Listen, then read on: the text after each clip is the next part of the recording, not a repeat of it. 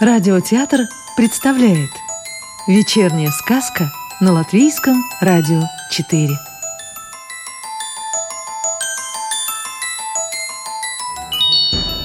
Сегодня слушаем сказку Иманта Зедониса в переводе Нины Бать. Сказка о ветре – Жаловались подолы и шарфы, и помпончики на шапках. Ветер задира, то и дело их треплет. По соседству жила прическа. Она возмущалась больше всех. Ветер – наглец. Ветер не считается с модой. Ветер невежа и неуч. Прическа побежала в магазин и купила колбасы – Колбасу она отдала в подарок Тявсу-Гавсу, чтобы он изловил ветер. За кусочек колбасы Тявс-Гавс готов был изловить даже тайфун и преподнести его прическе. Пускай хоть на зеркало себе вешает или куда хочет. У Тявса-Гавса с ветром старые счеты. Когда пес был малым щенком, ветер донимал его с четырех концов с кончика носа, с кончика хвоста и с кончиков обоих ушей. Ох, как было щекотно! От щекотки Тявс-Гавс смеялся, смеялся, пока весь смех не высмеял. Одна злость осталась. Да вот и нынче ветер его дразнит. Пока Тявс-Гавс уплетал колбасу, ветер взял и унес ее запах – Колбасу хоть лапой придержишь, а запах никак. А без запаха что же это за колбаса? У-у-у, фью, загудело в пустой бутылке. Ба, да это опять ветер. Тявс-гавс тут же закатил бутылку в пруд. Бурлюр, люр-люр, пробормотала бутылка и пошла ко дну но десяток шустрых бурлюрлят ветерочков распугали водяных блох, выпрыгнули из воды и примостились на бельевой веревке. И пошла чехарда. Прыг-скок, прыг-скок, друг через дружку. И до того они допрыгались, что перемешались в жуткий вихрь. И давай вокруг веревки виться крутиться вместе с высохшими простынями. Тут Тявс-Гавс веревку цап, а с нею и ветер. И потащил их в дом. Да как начал ворохи просто не рвать и метать, а ветер от него юрк в дверцу плиты и сквозь огонь на волю вырвался, только хвостом прошелестел. Курица в кустах кудахчет, надрывается. Ветер на крыше, в трубе скрывается. Тявс-гавс во двор. Ветер на крыше дымом играет, в кольца свивает, в небо закидывает, а труба рада радешенька, в обнимку с ветром песни поет. Как увидели Тявса-Гавса, приятели, мигом выпустили черную тучу дыма. Не дать не взять черный слон. Ну и петь приплясывать, пса дразнить. Спляшет черный слон чечетку и проглотит твою тетку – и сталкивают черного великана с крыши прямо на Тявса-Гавса. Тот едва успел отскочить.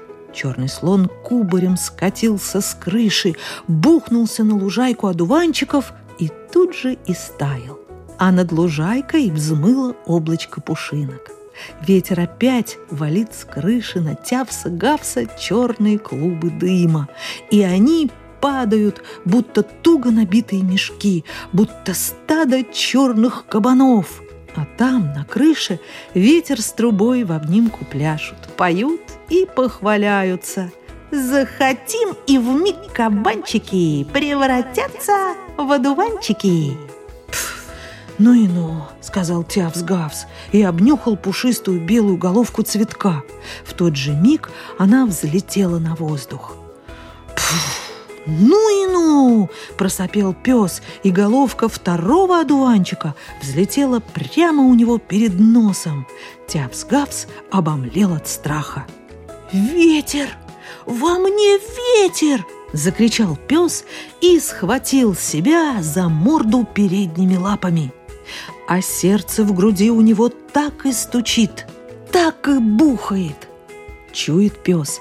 Ветер через нос шныряет туда-обратно, туда-обратно.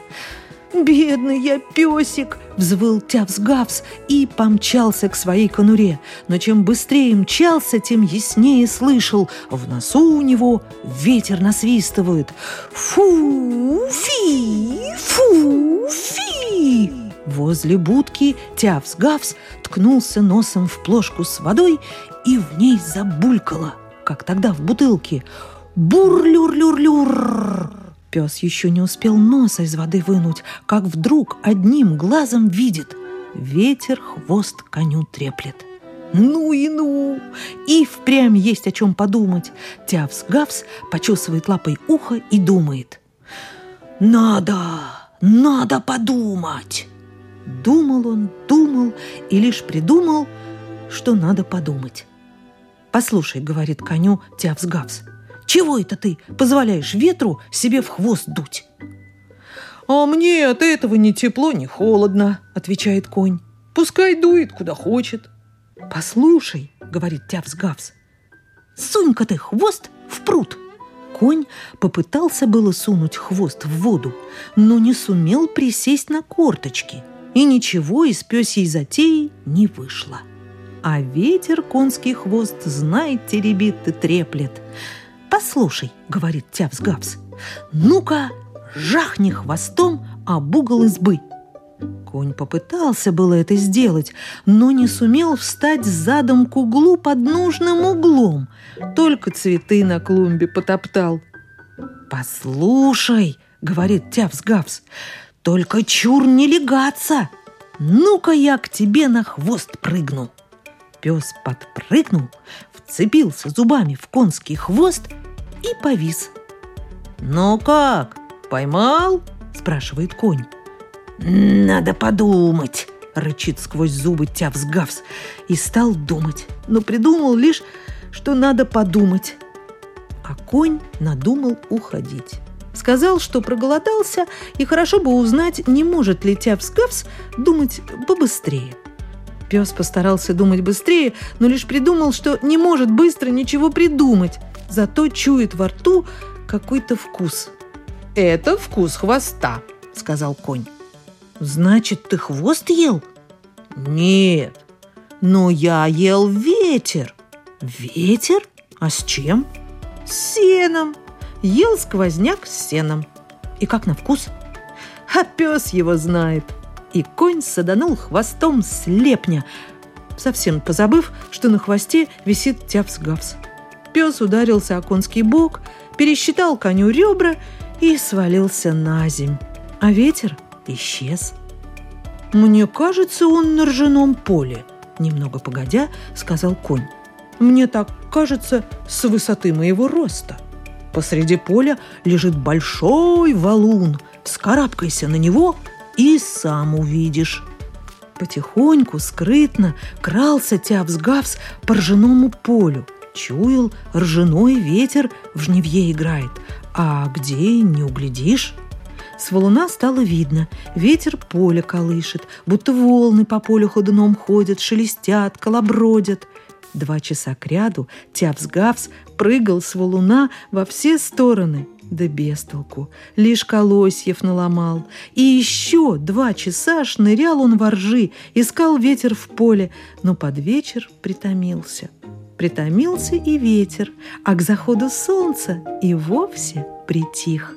Взъерошенный, весь в зелени от налитых соком ржаных стеблей, похожий на салатный лист, плелся Тявс-Гавс домой. Повстречал Янку. Янка был очень грустный. «Что с тобой?» – спросил Тявс-Гавс. «Ох, и влетела!» От радости у пса шерсть дыбом встала. Ага, решил он, значит, теперь в Янку влетел ветер. «И откуда?» – спросил Тявс-Гавс. «От мамы». «Что?» – не понял пес. «Ни за что, ни про что». «Дали просто так?» – недоумевал Тявс-Гавс. «Еще как!» Тявс-Гавс не мог взять в толк, от чего одному ветер дают просто так, а другой гоняется за ним с высунутым языком, как собака.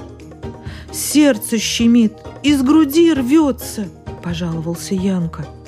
«У меня вот язык из пасти вываливается», — сказал пес и лапой затолкнул язык в пасть. Совсем забегался.